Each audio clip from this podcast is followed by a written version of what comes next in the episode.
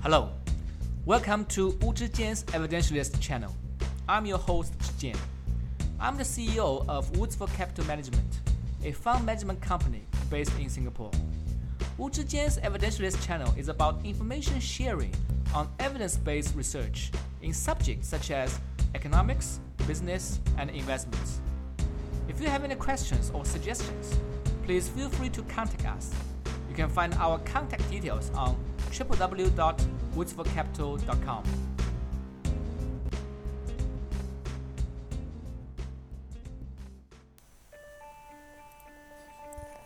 In August 2017, I was very lucky to have interviewed Professor Campbell Harvey of Duke University. Prof. Harvey is one of the most qualified experts in the fields of financial econometrics, behavioral finance, and computer science. Our conversation covers a wide range of topics. For the convenience of my listeners, I have split our conversation into two parts.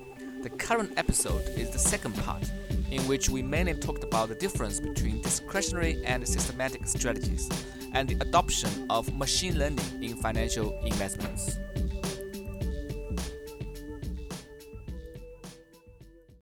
Let's now move on to another excellent paper of yours called uh, Man versus Machine Comparing Discretionary and Systematic Hedge Fund Performance. So I think um, systematic hedge funds, or you can call it quant fund, is of high interest uh, not only in the U- US but also in China. Uh, there are a lot of new quant hedge funds or uh, quant funds coming up um, to the market to be offered to the investors. Um, so, but you know, a lot of people probably are, are not that clear about the distinctions uh, between discretionary and systematic to start with. You mentioned in the paper that systematic managers use little or no daily human intervention in implementing their strategies. Um, I'm interested to understand more on how much is the room here for the word little. Um, strict speaking, systematic means that it's 100% robotic, and discretion means you know it's operated by human beings. But uh, does the word little mean that sometimes there's uh, example that the human might intervene into a systematic strategy? Uh, and how much do you think is the allowance for this little room here? Okay, so um, it's a complicated question, uh, but it mm. does have a clear answer. So let me just step back a bit. Um, my my paper, um, Man versus Machine, looks at um, the difference in performance of discretionary uh, versus systematic uh, managers. Uh, I want you to note that we didn't title the paper discretionary versus quantitative managers. Okay, and that's important. Mm. Mm. So when we actually did our search, where we um, identified um, words that were associated with quanti- with uh, systematic and discretionary managers. We found it more likely that you would find the word quantitative describing a discretionary manager. Isn't that interesting? So, yeah, that's, that's so surprising it, to me. Yeah, it is surprising. And but the fact is that the discretionary managers are using quantitative tools. So they're screening based upon multiple uh, databases. They're developing a list of stocks. And then once they've got the list of candidate stocks, they do the stuff that is discretionary. So they will visit the company, talk to the CFO or the CEO, and then they make the decision individually as to how much to invest in each of the stocks. But there's a huge amount of quantitative backbone. Indeed, uh, this is a very interesting example. Um, I do work with the uh, the Man Group, uh, which is the largest listed um, hedge fund group in in the world, and they're very interesting because they have a large uh, both systematic operation and a discretionary operation. And at the discretionary operation, they've got a person who has the title of head of machine learning. So this is at the discretionary fund. They've got a machine learning team. So again, uh, there is a lot of quanti- quantitative uh, research that actually goes on uh, in discretionary uh, management. Uh, systematic is different in that it is close to 100% uh, computer driven. So the data is analyzed, there's an algorithm, and the trades are made. And, and one advantage of this is that you get around all of the behavioral biases that are so common in investment management. For example, people holding on to losers too long. Uh, thinking that they will rebound. So all of that is gone. There's no emotion in the systematic uh, management. But what you mention is the possibility that there is uh, human intervention. And that intervention takes two forms. The first form is that somebody actually has to code up the algorithm. So there's a human doing the coding of the algorithm. And even if it's a machine learning algorithm that's running, um, you need to make many choices in implementing that so the humans are still making choices. Mm. The second intervention is also important. And it turns out that it is possible at some point in time that you realize that you're in a situation where you've not been in in the data and the algorithm is just not appropriate, that there's some sort of structural shift. And you need to turn the algorithm off and go back to the drawing board and make some changes. So this could be essentially changing the algorithm and um, there is also a third possibility, and it, it totally depends upon um, the fund. And this is kind of uh, you know, quasi uh, intervention, and that is that there might be some hard stops uh, that are within the protocol. So if the systematic algorithm uh, loses a, a certain amount of money, then the risk is reduced. Uh, and this is a so-called, it could be an override, a risk override, very commonplace. Usually that's systematic in that uh, these rules uh, exist um, and they will be communicated to investors, but they exist outside of the systematic algorithm. So uh, let's say um, there's one um, systematic algo, uh, for example, to pick stocks based on certain rules. And then as time goes by, for example, after five years, uh, the uh, coder, the, the, the designer, uh, realizes that uh, um, things you know have been moving forward. He has learned some better technology, uh, etc. Uh, so he's adding certain elements to his algo programs. the strategy is still follows 100% the rules set by the algo. It's just that the algo itself um, continues to evolve. I believe that's probably quite common with a lot of um, algo programs uh, with long histories. Would you still call that systematic? Yes. Uh, so it is just the case that with many of these strategies, they have a limited half life. So you need to continually re examine the strategies you need to be uh, adding new strategies. You need to be dropping strategies that uh, get uh, crowded or just don't make any sense anymore because of some structural change. But uh, you're doing this in a very systematic way. So you make a decision when to turn something off, when to remove it. You make a decision when to put new strategies in. Everything uh, is systematic in that respect. You've got a portfolio process that's systematic. Uh, so it is, think of this as um, an algorithm that is constantly changing through time, as it should. It, it doesn't make any sense to have one algorithm that works forever. The world evolves, and uh, and the algorithm needs to adopt. So so think of a systematic uh, strategy as a portfolio, a dynamic portfolio of many different systematic sub strategies. And that portfolio is constantly being re examined, constantly being renewed, uh, given the economic and financial conditions. Yeah, so actually, this reminds me of uh, um, some you know discussion regarding smart beta strategies. So let's if we look at the, the sub strategy that you just uh, described, for example, let's say value, based on PB ratio, momentum, and low vol. I assume that you know they are all uh, 100% rule based. So we are talking about three uh, systematic uh, sub strategies here. Yeah. And then there's a manager on top of that uh, to choose. Well, he will make decision uh, to determine which one would work better in the next three years. So he's the one to time it. Uh, he would think that, well, I think, you know, in the next six to 12 months, value would do better. I would put 80% of the risk capital into value and 20% the balance. But then in, you know, 12 months, he was a, he will flip it. Is uh, maybe momentum will uh, do better. So, uh, I mean, it, is that a case, uh, you know, that might blur the difference between discretionary and systematic. So that he's still using three systematic strategies, but actually on the top level, he's uh, purely discretionary.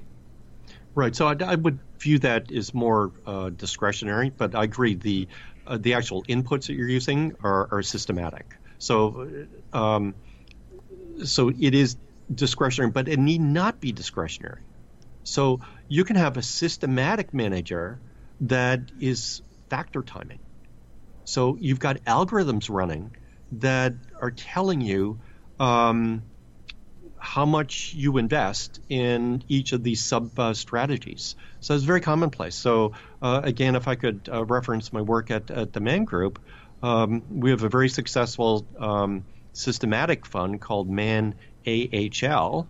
And uh, we do within that fund um, a lot of cash equity and uh, it's just routine that we are uh, using systematic tools to time factor exposures. So that is a, a systematic. Uh, um, you can think of this as the portfolio or the allocation the tactical allocation to different uh, risks as being part of our systematic uh, system. So there's two ways of doing it. One is discretionary, where there's a manager just allocating what uh, she thinks uh, is going to do well, whether it's value, momentum, low vol. Um, and there's also systematic manager that uh, is using an algorithm to decide how much and when to allocate to momentum, value, low vol, etc. So it's interesting uh, that you mentioned this uh, um, issue of market timing. Uh, this reminds me of another paper that you wrote with Prof. Graham uh, called Market Timing Ability and Volatility Implied in Investment Newsletters Asset Allocation Recommendations. In the paper, um, you seem to suggest that there's no evidence to show the market timing capability of the newsletter editors who are supposed to be the experts to give uh, investment advices to investors. So, how would you compare the market timing capability between a discretionary manager and a systematic manager? Uh, is there any good reason for us to believe that a systematic system, uh, uh you know, a fund strategy would be better at uh, timing the market than a discretionary manager? So my paper actually does this comparison. So um, the man versus machine paper and and what we find is amongst the hedge funds that on average there's some evidence of some some alpha uh, a modest amount of alpha for both discretionary and systematic managers. So we're actually not saying, oh well, systematic is better than discretionary. It, it really depends upon uh, the application. I think there there is some value. Um, as I said, for the discretionary manager going out and, and visiting a, company and, and learning uh, from that. Um, so, so I think that it's possible to do both. However, and this is a big however, I'm talking about hedge funds. Uh, when we actually go to the mutual fund space, it is just much more difficult uh, to find skill. And look, on average, active investors don't outperform. Okay, so, uh, so you might think, well, why would anybody invest in active if you could do better with a passive investment? And the reason is the key word, and that's average. So you're not investing in the average. So your job is actually to find the managers that are skilled. And if you can find those managers that are skilled, then you will outperform uh, the active. So this paper that I wrote many years ago with John Graham uh, showed that the newsletters, um, which people were paying for, if we followed their recommendations, they did not um, outperform. And essentially, the conclusion was that on average, that uh, it was a bad idea to pay for advice. Uh, maybe that's not surprising in hindsight because if these people really could time the market, why would they put it in a newsletter? They should be actually running the money and and uh, and making the profit. Um, but the bottom line here is that market timing is very important. Um, indeed, the, my first major paper uh, is called "The Variation of Economic Risk Premiums." Um, published in the journal Political Economy, and basically made the case that the premia for risk changes through time. And it's very logical that it changes through time. And I'll give you a simple example. Just think of the market as a whole. That if you're in a severe recession, prices are low.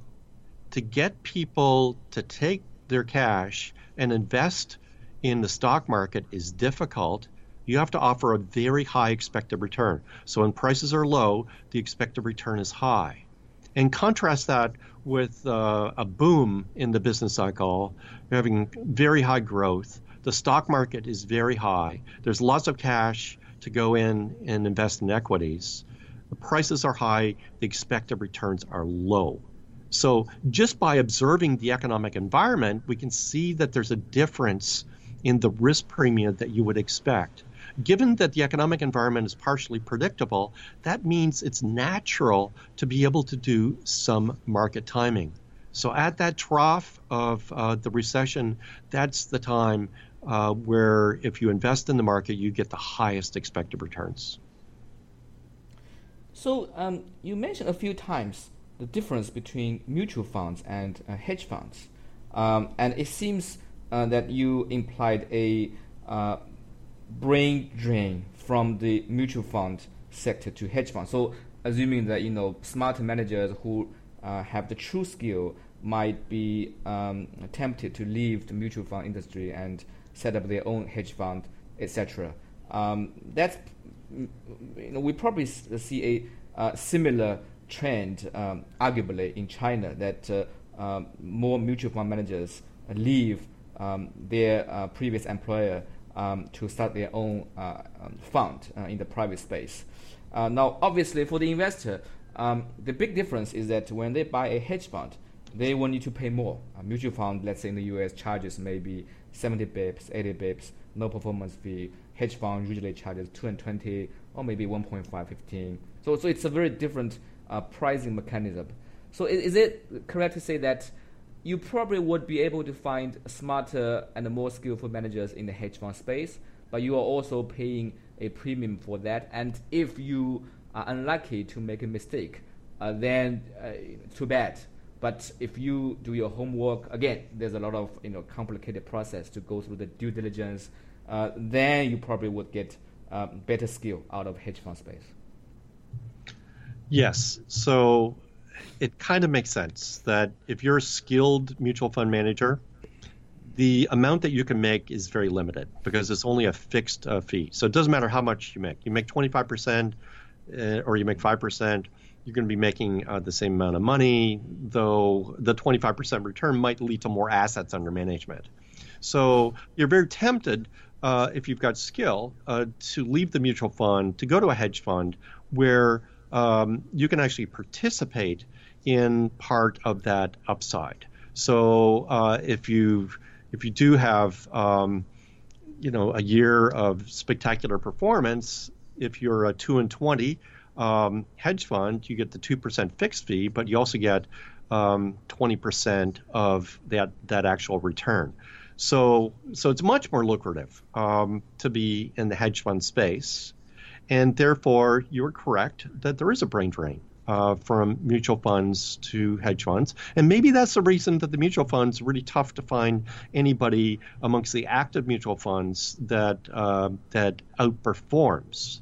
So yes, the fees are higher, but you you basically get a different return profile. So the only reason to pay higher fees is if you actually have a higher return. So um, if it's the case that the hedge fund is offering a 2 and 20 fund that has the same performance as some mutual fund at, at 60 or 70 bips, then that hedge fund's going to go out of business. Right? So there's just no reason for investors to allocate to it. So the hedge fund, given the higher fees, is expected to do better. If they don't do better, then again, um, they go away. Uh, well, it's interesting you mentioned uh, this, um, you know, competition um, in, in the hedge fund space, which reminds me of this uh, big bet. I'm sure you are aware of that. That you know the big bet between Warren Buffett and uh, Protege, who uh, is specialized in selecting hedge funds. So they picked five fund of funds who, uh, again, move on to pick more hedge funds to be included in their own basket. And now we are in the last year of this 10-year bet. Uh, but uh, it seems that S&P uh, is far ahead of the um, portfolio that Protege has picked. So is that also you know a warning to investors that you know before you go into hedge fund, just really do your homework, uh, um, equip yourself with the necessary knowledge and uh, resource and information, uh, and, try not to fall into trap of investors of Protege. So it's important to understand the Buffett experiment. Mm. So um, the Buffett experiment is kind of a passive S&P investment versus a investment in fund of funds. Okay, so um, and it's really interesting to look at the actual returns. So let me make uh, two main comments on this. Mm-hmm. So number one, the hedge fund investment is severely handicapped by constraining the hedge funds to be fund of funds. So, fund of funds actually, uh, there's two levels of fees. So, the fund of funds will invest in hedge funds and then basically have to pay 2 and 20. And then the fund of funds charges another set of fees. So, immediately, uh, you are um, at a disadvantage if you're investing in fund of funds. So I'm not. I, I actually think that there are some high quality fund of funds, but mm-hmm. um, probably if you if you gave me the choice uh, in 2006, I believe, or 2007 when this started.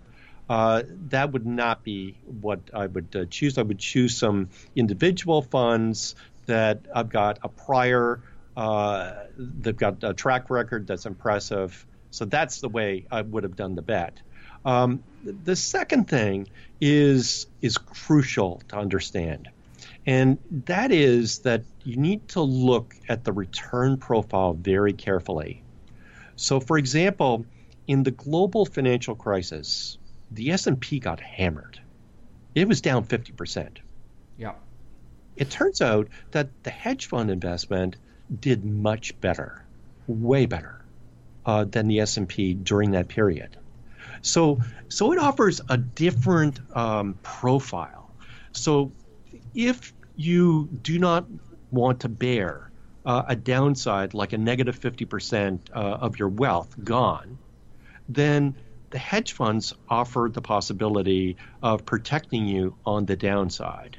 So, so basically, what I'm saying is number one, um, I, I, didn't like the experiment um, when it started because I thought it was unfair uh, to hedge funds. Um, indeed, there wasn't even any adjustment for volatility, which is kind of the first thing that you would uh, you would look at. And number two, it's misleading because investors care not just about uh, the returns and the volatility, but they also care about those um, those times where it's really tough yeah, the drawdown is super important, and and the hedge funds have a much smaller drawdown. So to me, it's not clear who won that contest. Yes, the S and P, if it continues on course, will have a higher return, but I would I would definitely not take that as advice that you should invest in a passive stock index uh, versus a hedge fund. That's that's just plain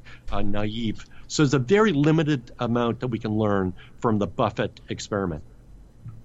A big difference between a systematic strategy and a discretionary strategy is that systematic strategies are consistent, they are rule based, uh, they're emotionless, and they always follow rules.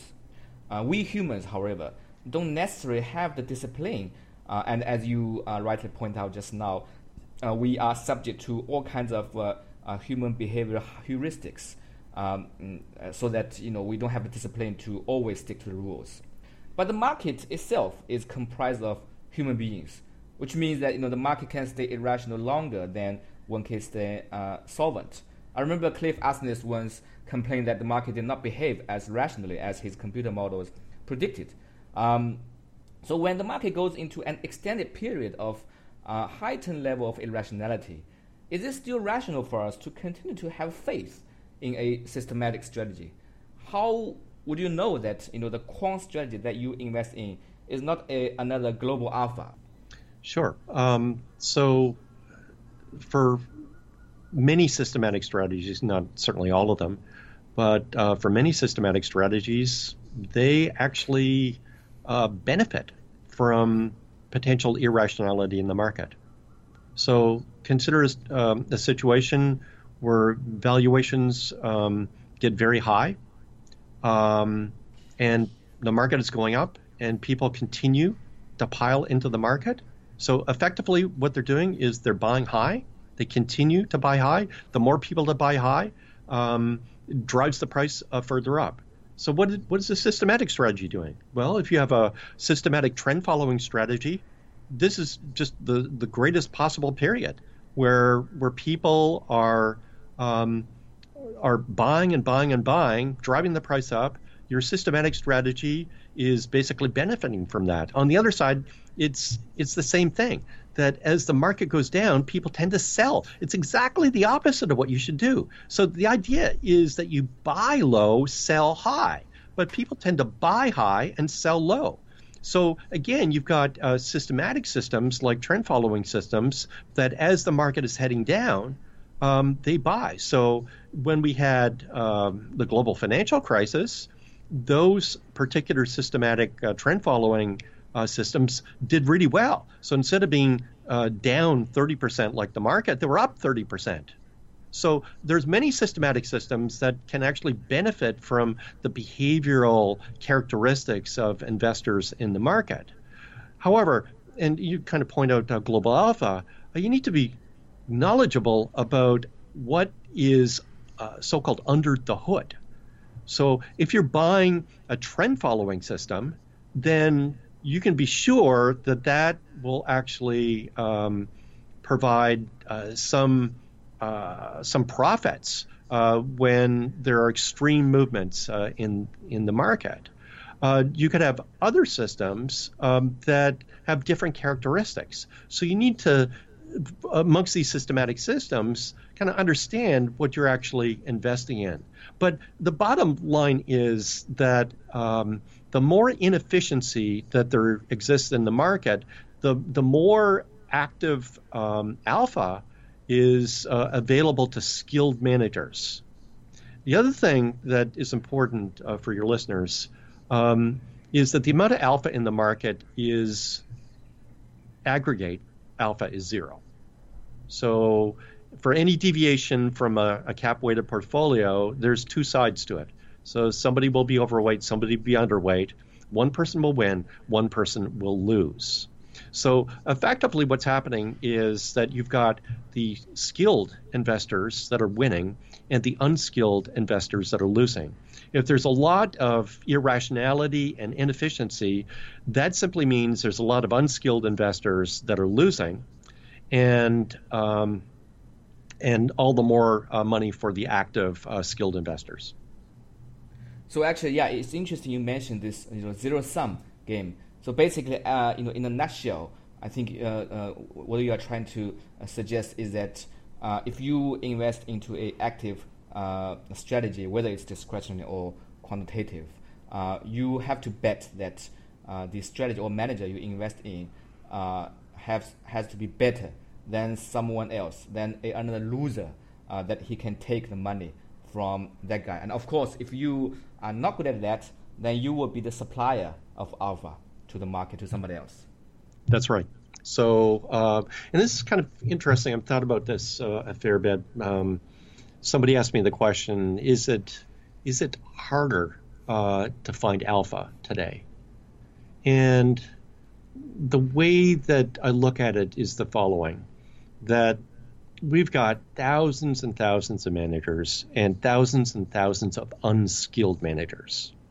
So the one good thing uh, about all of the smart beta product that's out there is that um, it is basically uh, disrupting some of the smaller mom and pop investment managers, where investors realize, why should we pay these people um, this high fee to deliver performance that I can get with uh, some ETF?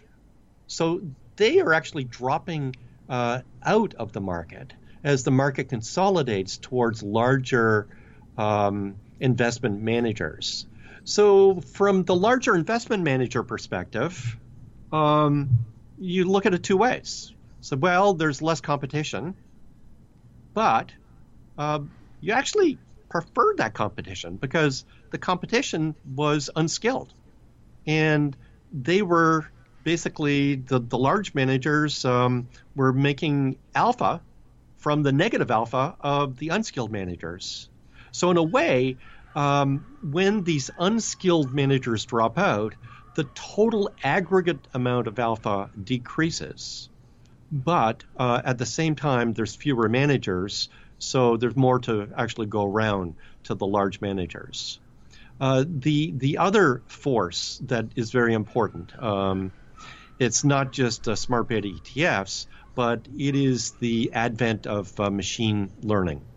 So um, it's crucial to have uh, as a serious um, in, investment manager, whether discretionary or systematic, a machine learning team.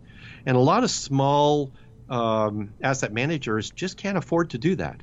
They cannot afford to hire the team, and they can't afford the infrastructure and the data to um, for that team to actually uh, produce something that's valuable. So that's another force that uh, that basically speaks to a consolidation in the industry where we'll have a number of very large players and the small ones will not be able to survive given the uh, the costs that they have to incur to uh, compete. So you mentioned uh, machine learning uh, quite a few times and uh, uh, it seems that uh, this is a potential Uh, a, a, a future uh, direction for um, the most advanced uh, technological savvy uh, invest uh, systematic managers. So can you? I mean, I believe this is a relatively new concept. So can you please expand it a bit on this um, concept that? So how does it work, and what do you expect machine learning to evolve into, in, let's say, in the next 10 or 20 years? I mean, are we expecting a some sort of machine learning strategy which is similar to Google uh, uh, AlphaGo that they can almost write their own codes and uh, optimize the trading strategy as time goes, uh, so that uh, there's no way, for example, in 10 years that any human being can even compete with that kind of trading strategies. So machine learning is not just about finance. So any um, large company, um, especially in consumer-oriented uh, industries, is using machine learning tools. So it's not just uh, Google Go, um, but you see this all the time in terms of preferences, you see that you search for something and there's a, an algorithm running in, in the background that's trying to match you with a certain product.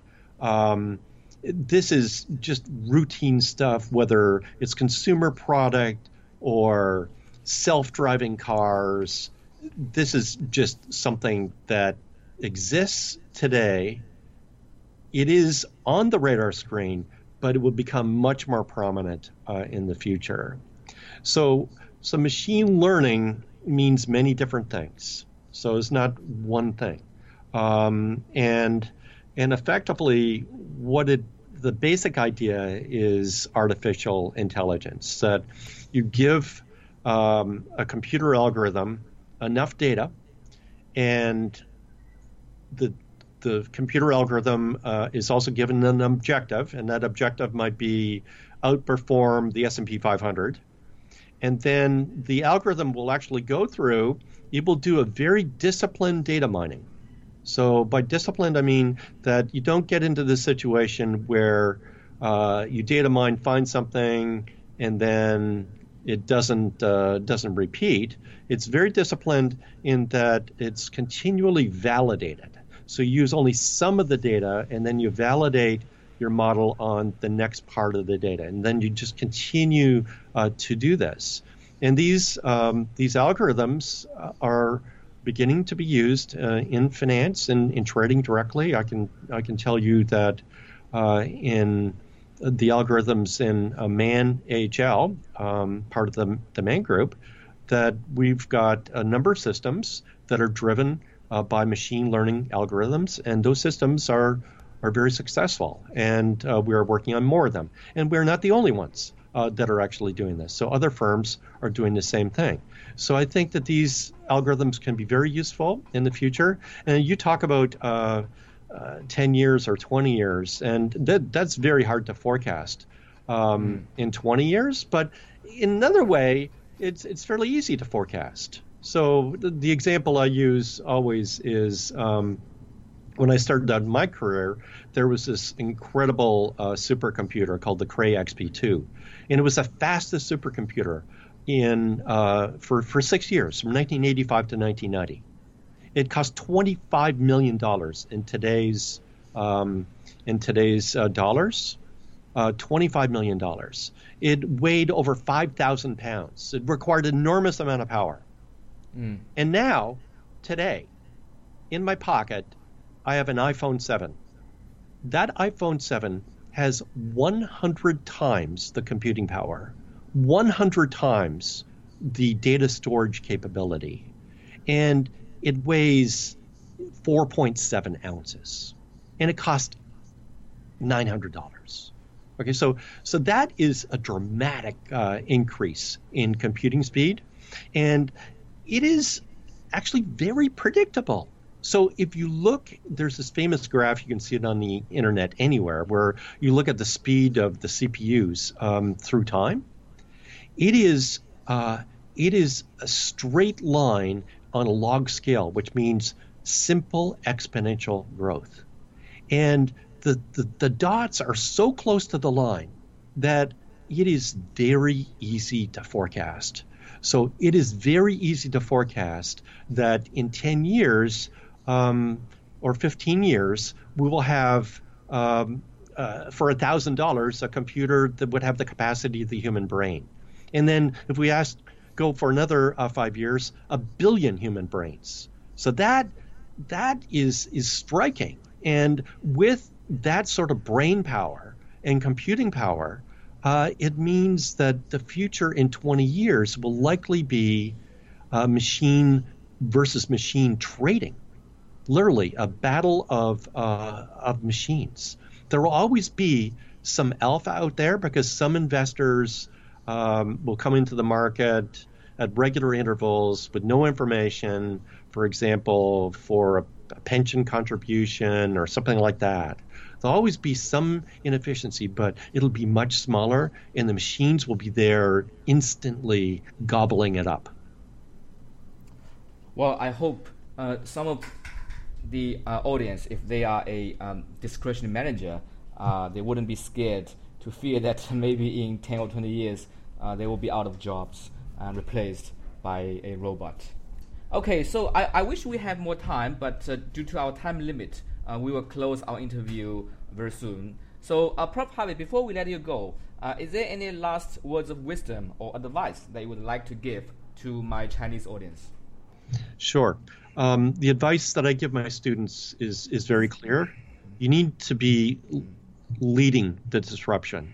You want to be the disruptor, not the disruptee. So that means you need to look at new things. And uh, that means, as I've, I've emphasized machine learning, uh, the other course I teach at Duke University is on crypto ventures and blockchain. Blockchain will revolutionize uh, finance. It's in um, the news right now, and people need to get ahead of it. So many back office jobs will go.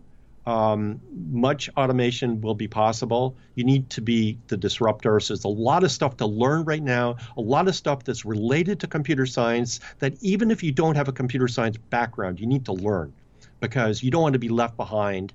And uh, again, you don't want to be the person that's disrupted.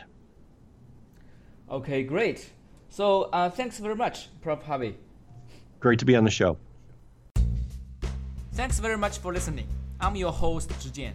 If you have any questions, please feel free to contact us. You can find our contact details on our website. I wish you a good day.